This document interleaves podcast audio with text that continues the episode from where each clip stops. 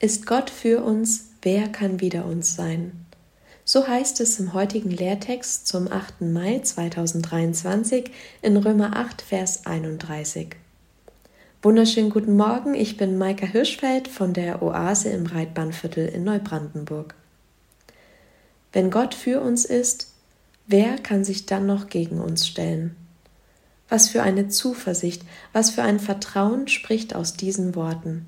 Paulus, der Verfasser, ist sich ganz sicher, dass nichts und niemand gegen Gott ankommt, dass sich nichts und niemand mit Erfolg gegen Gott stellen und ihn überwältigen kann. Das ganze Kapitel strotzt so von der Überzeugung, dass Gott die Gläubigen durch den Heiligen Geist zum Triumph über alles und jeden, der sich ihm in den Weg stellt, befähigt. Mit Gott an unserer Seite werden wir den Sieg davontragen. Wir erhalten ein neues Leben und können uns unseres Heils gewiss sein. Mit Gott auf unserer Seite sind wir sicher. Doch woher wissen wir eigentlich, ob Gott wirklich auf unserer Seite ist?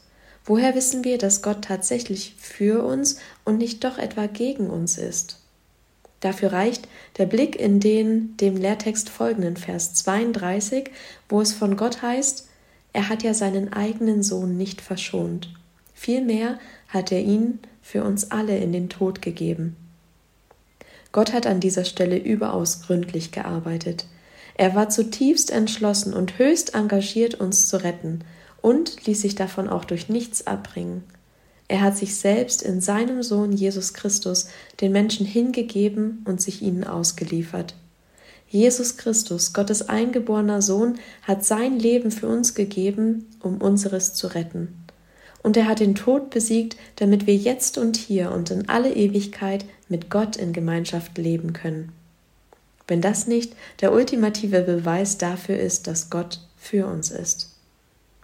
Sämtliche Einwände und Vorbehalte, ob Gott tatsächlich auf unserer Seite ist, müssen vor dieser großen Liebestat verstummen. Es gibt keinen Zweifel mehr. Dass Gott für uns ist, ist keine bloße Behauptung, sondern eine geschichtliche Tatsache. Gott ist Liebe und gibt aus dieser Liebe heraus alles für uns hin. Gottes Ja zu den Menschen gilt, ein für allemal. Glaubst du das? Stellst du dich zu dem Ja Gottes zu dir und gibst ihm dein Ja? Das ist die wohl alles entscheidende Frage. In Johannes 11, die Verse 25 und 26 spricht Jesus, Ich bin die Auferstehung und das Leben. Wer an mich glaubt, wird leben, auch wenn er stirbt. Und wer lebt und an mich glaubt, wird in Ewigkeit nicht von Gott getrennt.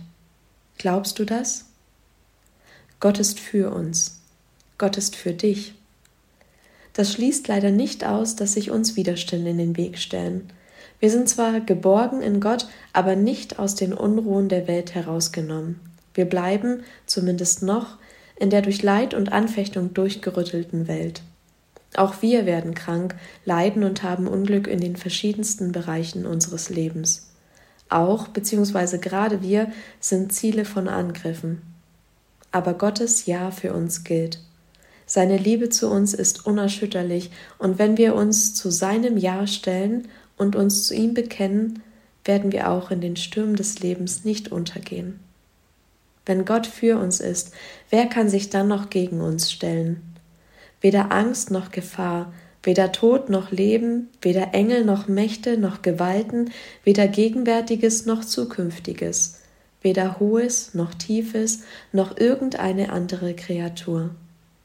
Gott ist Herr über alles und er ist für dich, kompromisslos und bedingungslos, heute und auch morgen.